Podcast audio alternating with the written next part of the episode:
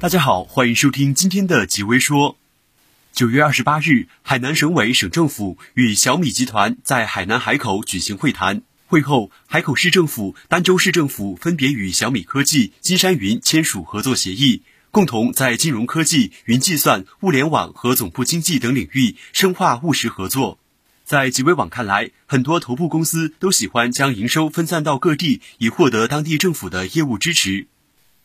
华为云语计算消息显示，九月二十九日，成都高新区管委会与华为签署了人工智能大数据中心项目合作框架协议，并宣布携手共建融成智能体。据悉，华为将发挥在五 G、云、AI、计算等方面的技术优势，帮助成都市建设成都智慧城市数字底座和城市智能中枢，通过打造融成智能体，实现全场景智慧，提升城市治理能力。让企业和市民享受无所不在的智能、高效和贴心服务。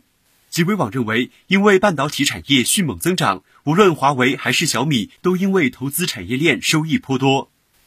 九月二十九日，精锐股份发布公告称，拟与韩国 SK 海力士签订设备进口合同，同时由 Centest Technology 作为本次设备采购的代理商。公告显示，此次合同标为 ASML 光刻机设备。总价款为一千一百零二点五万美元。极微网表示，只要符合规定，任何公司都可以购买光刻机。未来几年，大陆厂商要更加注重合规。据 Digitimes 报道，美国商务部对华为最新禁令已于九月十五日正式生效。不过，现在又批准英特尔、AMD 继续供货华为。美国此举看似是放宽了对华为的限制。不过，有分析指出，实际上这是美国间接阻止华为自制芯片的策略。在极微网看来，美国批准 Intel、AMD 供货应该与自制芯片无关。电脑是很成熟的业务，Intel 架构垄断很多年，华为这部分业务对美国影响很小。何况惠普、Dell 都是美国公司。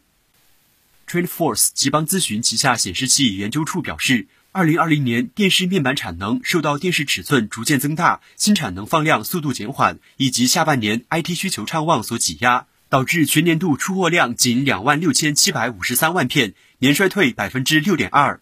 极微网认为，电视总销量虽然不再上涨，竞争日趋激烈，还要面对激光电视、投影电视的蚕食。尽管韩国拥有 LG 化学这一全球最大动力电池供应商。但从专利申请数量来看，日本公司却遥遥领先。欧洲专利局与国际能源署近日发布的联合报告显示，二零一八年日本提交的与电池相关的发明专利申请数量达到两千三百三十九例，为全球最多，是第二名韩国一千二百三十例的约两倍。极微网表示，很多人认为日本科技业凋零，其实日本在许多基础科研领域实力依旧雄厚，不可小视。以上就是今天的内容，欢迎大家收听，明天见。